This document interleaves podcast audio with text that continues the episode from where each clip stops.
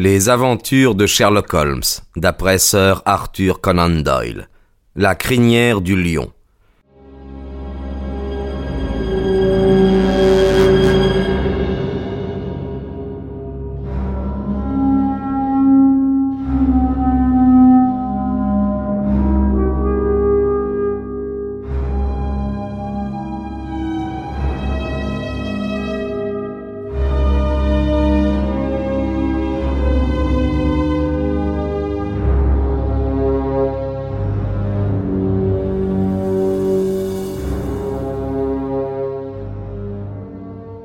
Si nous n'avions pas eu l'esprit tourmenté par la tragédie du matin, notre promenade à travers les dons parfumées de thym aurait été fort agréable.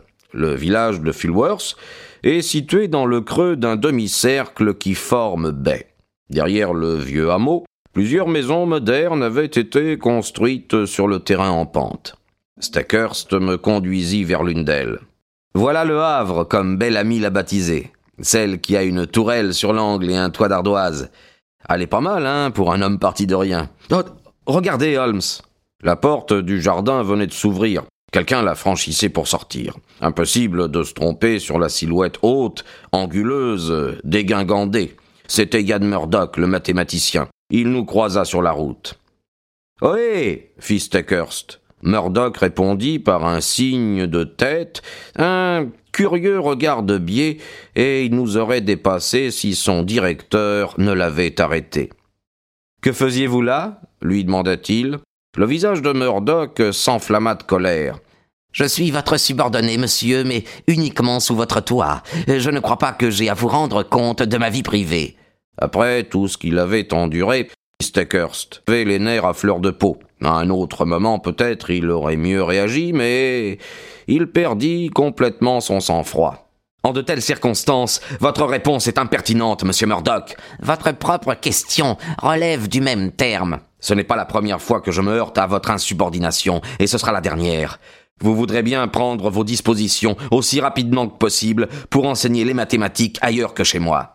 J'en avais l'intention. J'ai perdu aujourd'hui le seul être qui rendait les pignons vivables. Il s'éloigna. Stackhurst, furieux, demeura à le regarder. Il est décidément impossible, insupportable, cria-t-il. La seule chose qui me vint naturellement à l'esprit fut que Yann Murdoch venait de sauter sur la première chance de prendre le large. Un soupçon vague, nébuleux, commença à prendre forme dans ma tête. Peut-être notre visite au bel ami projetterait-elle une lueur nouvelle sur l'affaire. Steckhurst se ressaisit et nous nous dirigeâmes vers la maison. Monsieur Bellamy était dans la force de l'âge. Il avait une magnifique barbe rousse. Mais son humeur ne parut pas excellente et son visage devint bientôt aussi rouge que son poil. Non, monsieur, je ne désire pas de détails. Mon fils. Il nous désigna un jeune homme robuste qui était assis, maussade et renfrogné, dans un coin du petit salon. Mon fils pense comme moi. Les intentions de ce monsieur Macpherson envers Maud étaient inconvenantes. Oui, monsieur, le mot mariage n'a jamais été prononcé. Et cependant, il y a eu des lettres, des, des rencontres, et beaucoup d'autres choses que ni mon fils ni moi n'approuvions. Elle n'a plus sa mère. Nous sommes ses seuls gardiens. Nous sommes résolus. Mais la parole lui fut coupée par l'apparition de la jeune fille en personne. Je n'exagère rien en affirmant qu'elle eût ravi n'importe quel jury. Qui aurait pu supposer qu'une fleur pareille avait poussé à partir d'une telle souche et dans une atmosphère aussi lourde.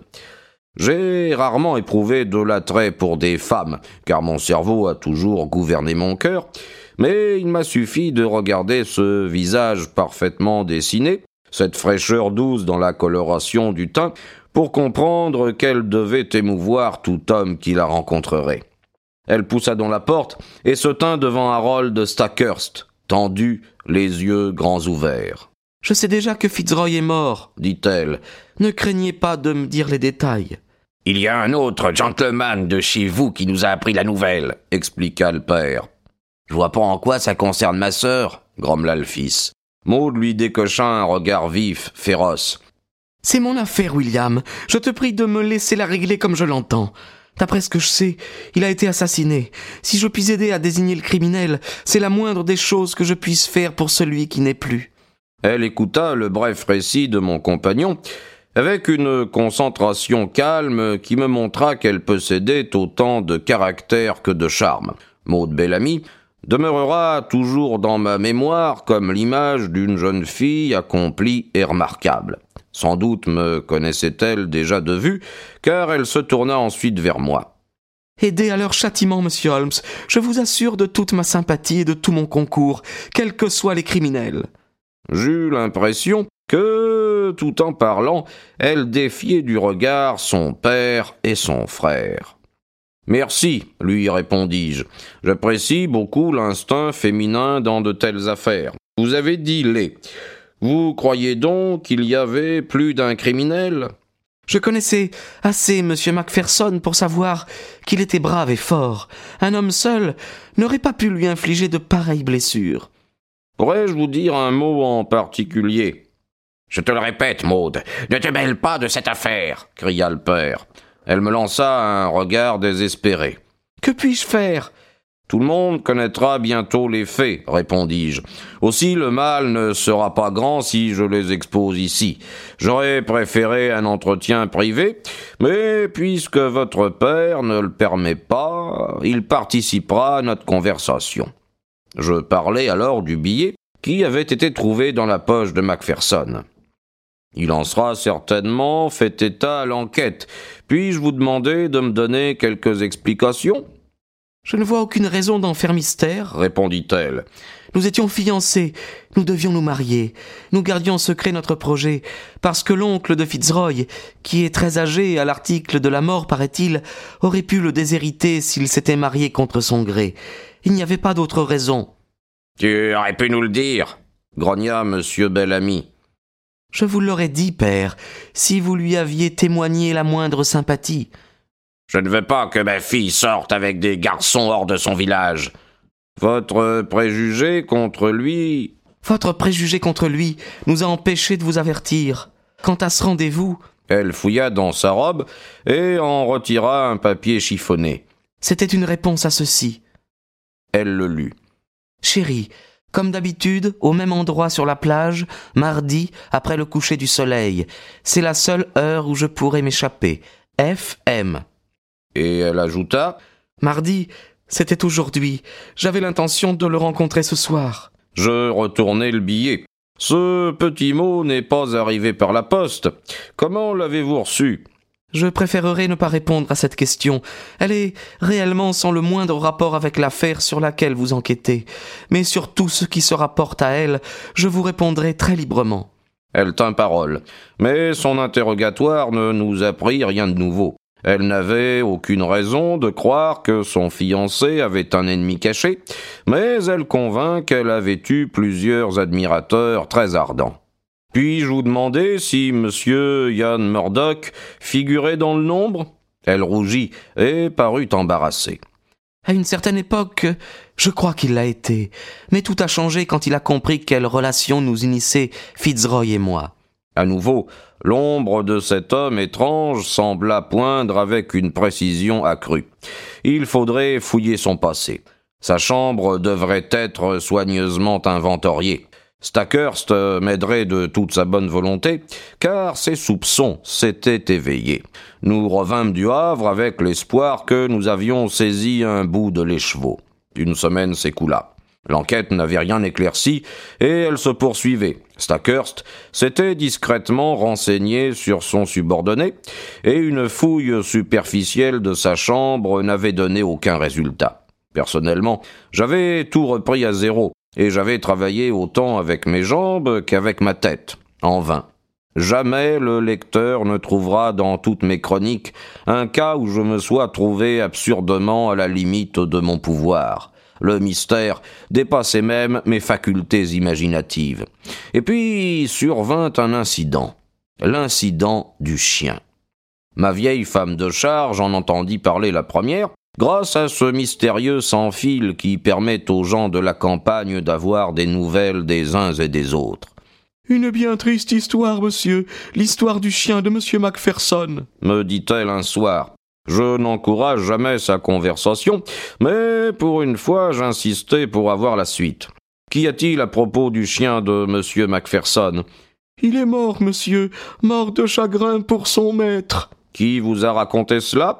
Mais monsieur, tout le monde en parle. Il se désolait que ça en devenait terrible. Il ne voulait plus rien manger depuis une semaine. Et puis aujourd'hui, deux jeunes messieurs des pignons l'ont trouvé mort. Mort sur la plage, monsieur, exactement à l'endroit où son maître a été tué. Exactement à l'endroit. Ces quatre mots retentirent dans ma tête comme un son neuf. Brusquement, j'eus l'impression confuse que ce détail était capital. Que le chien mourut, voilà qui était bien dans la nature magnifiquement fidèle des chiens, mais exactement à l'endroit. Pourquoi cette plage isolée lui avait-elle été fatale? Était-il possible que lui aussi ait été sacrifié à une inimitié vindicative? Était-il possible? Je n'avais qu'une impression confuse, mais déjà mon cerveau commençait à édifier une construction. Quelques minutes plus tard, j'arrivai au pignon où je trouvais Stackhurst dans son bureau. À ma requête, il convoqua Sudbury et Blount, les deux étudiants qui avaient découvert le chien.